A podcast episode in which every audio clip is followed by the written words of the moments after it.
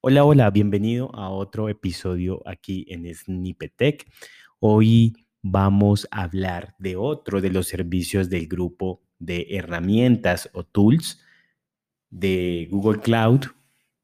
Ya hemos pasado por varios grupos. Te insto a, que escuches los anteriores podcasts. Hemos hablado de los grupos de Storas, de Compute, también de IAM, Admin y otros servicios ahí interesantes. Hemos tenido invitados y vamos a tener nuevos invitados en los, para los próximos podcasts. Hoy vamos a hablar de un servicio llamado Cloud Tags o tareas en la nube, se puede decir como en español. Cloud Tags o tareas en las nubes, llamémoslo como tareas, es para ejecutar tareas asíncronas. Recuerda que cuando hacemos una solicitud, hagamos un ejemplo que de pronto un frontend o un microservicio llama a otro microservicio, pues lo puede hacer por medio de por la red, pero además lo hace lo puede hacer de dos formas, síncrono y asíncrono. Síncrono es que necesita una respuesta sí o sí. Entonces hace, hace una solicitud y luego tiene una respuesta. Entonces síncrono es porque está ahí esperando, se queda como esperando esa respuesta porque es necesaria para continuar. Pero asíncrono es como disparar y olvidar. O sea, llamo y me olvido del proceso y de la respuesta. A veces es necesario esto y a veces lo podemos hacer. ¿Por qué? Porque no necesitamos ninguna respuesta, ni saber del proceso, ni nada. Pero a veces necesitamos una respuesta para continuar. Entonces, en esos casos en que tenemos estas ejecuciones asíncronas, podemos usar el servicio de Cloud Task o tareas de Google Cloud para este objetivo. Entonces, primero, este servicio, como muchos otros, es serverless. Recuerda que, que serverless, serverless es que no necesitas administrarlo. Es completamente administrado por Google Cloud. Así que no necesitas tú instalar servidores o instalar un software o darle mantenimiento a esto. Es totalmente administrado por la nube de Google. Y él se va a encargar de recibir las peticiones y despacharlas, estas peticiones, de distribuir estas tareas y con algunas configuraciones poder hacer que esta comunicación al final sea fiable. ¿Por qué? Porque pronto dirás, bueno, pero ¿qué, qué pasa si yo en esa tarea síncrona, pues, como dices, de lanzar y olvidar, de pronto yo, listo, solicito, pero ¿cómo sé que en verdad terminó bien eso? ¿Cómo sé que en verdad sí se ejecutó? Por eso necesitamos como ese response, como para saber que, uh, terminó bien, entonces, pues ya puedo continuar. Pero, ¿qué, me garantiza eso? Que en verdad, en una ejecución asíncrona, pues vaya todo a funcionar bien. Es ahí, pues, el poder de este servicio de Cloud Tasks. Es el poder de, de, de, de enviar estos mensajes, pero además de poder garantizar que estos mensajes en verdad se hayan entregado. Entonces, nos va a permitir de una forma escalable poder enviarle varias tareas.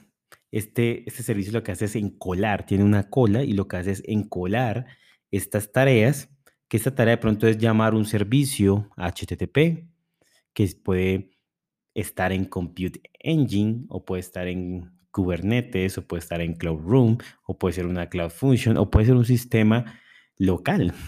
Entonces, él va a guardar estas peticiones en esa cola y va a ir despachando eso. Y si ocurre algún problema, algún error, él se va a encargar de retenerlo y reintentarlo. Esto hay que configurarlo, lógicamente, pero es totalmente escalable. Como te digo, es totalmente fiable, o sea, garantiza que se entrega e, ese mensaje al menos una vez. O sea que nos garantiza este miedo, nos quita este miedo que, que tenemos, que, ¿qué pasa? ¿Qué tal que no lo entregue? No, él se encarga de entregar el mensaje al menos una vez. Así como te cuento, pues puede entregarlo a cualquier destino HTTP. Entonces, si yo tengo un servicio, una API que está en Compute Engine, local, en Kubernetes, en Cloud Run, es una Cloud Function, él puede eh, entregarlo, ¿sí? Así que yo, eh, una aplicación, un microservicio, quiere entregarle quiere enviarle una solicitud a otro microservicio de forma síncrona, así que puede hacerlo por medio de, de Cloud Tasks. Y lo que hace es que le envía esto a la cola y la cola ya se encarga de enviarlo al servicio que es. Yo puedo administrar este servicio por línea de comandos, por la consola de, de Google en la nube y pues hay diferentes bibliotecas o SDKs para los diferentes lenguajes de programación muy comunes, como lo que es Java, Python, Node, PHP, Go. Y también, pues, si no tengo algunos, no tengo el SDK para mi lenguaje que, es, que estoy programando, pues puedo usar la API de REST y ya desde cualquier lenguaje o cualquier lugar lo puedo llamar. Ejemplo, desde un móvil. O sea, podría desde un móvil llamar a CloudTags y CloudTags se va a encargar de después llamar eh, de forma síncrona y de forma segura, forma confiable, va a llamar al destino. Puedes configurar la velocidad y el reintento. Entonces, podrías configurar a cuánto, primero, cuántos máximos intentos debería hacer. Ahora, ¿qué pasa si ocurre máximo, máximo intentos? Pues puedes hacer algo ahí que se registre o puedas ver en la consola pues lo, el error que hubo y ya después se pueda volver a enviar. Y pues em, también puedes controlar esa velocidad. O sea, ¿qué tal que lleguen muchas solicitudes a la cola? Entonces tú puedes de pronto configurar ahí cuál va a ser la tasa de envío para que de pronto no colapse el otro sistema, porque eh, recuerda que este servicio de Cloud Task es un servicio escalable y pues administrado por, por Google, así que él podría recibir muchas, muchas peticiones y asimismo las podría llamar al destino.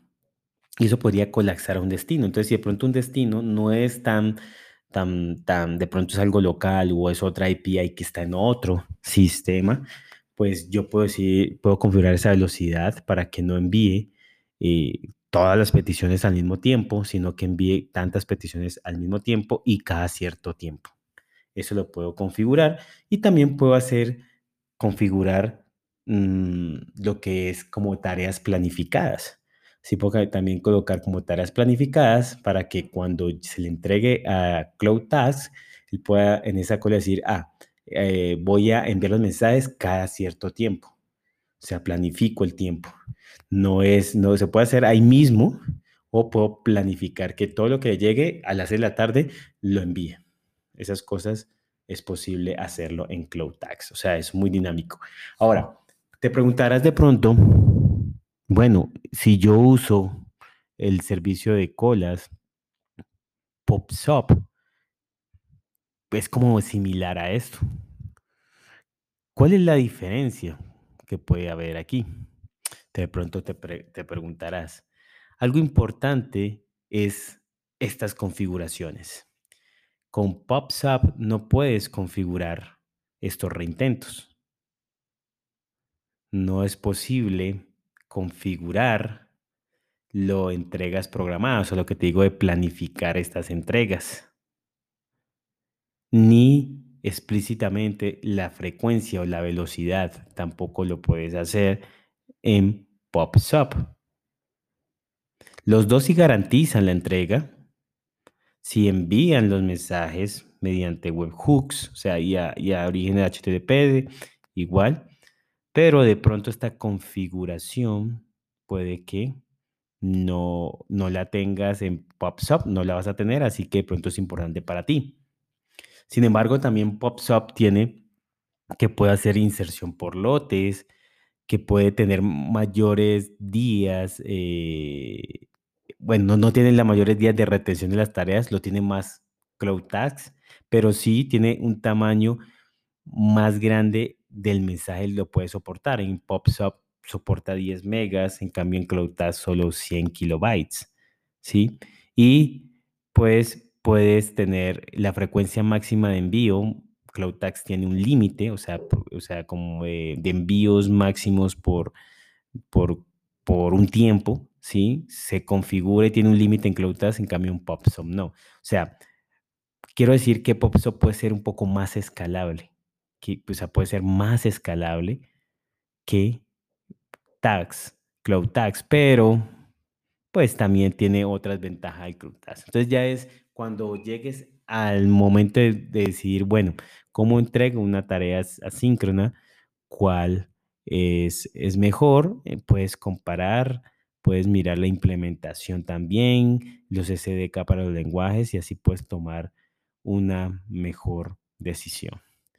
Así que esto es todo por este podcast. Espero te haya servido mucho. Recuerda compartirlo, recuerda darle like y nos vemos en otro episodio. Chao, chao.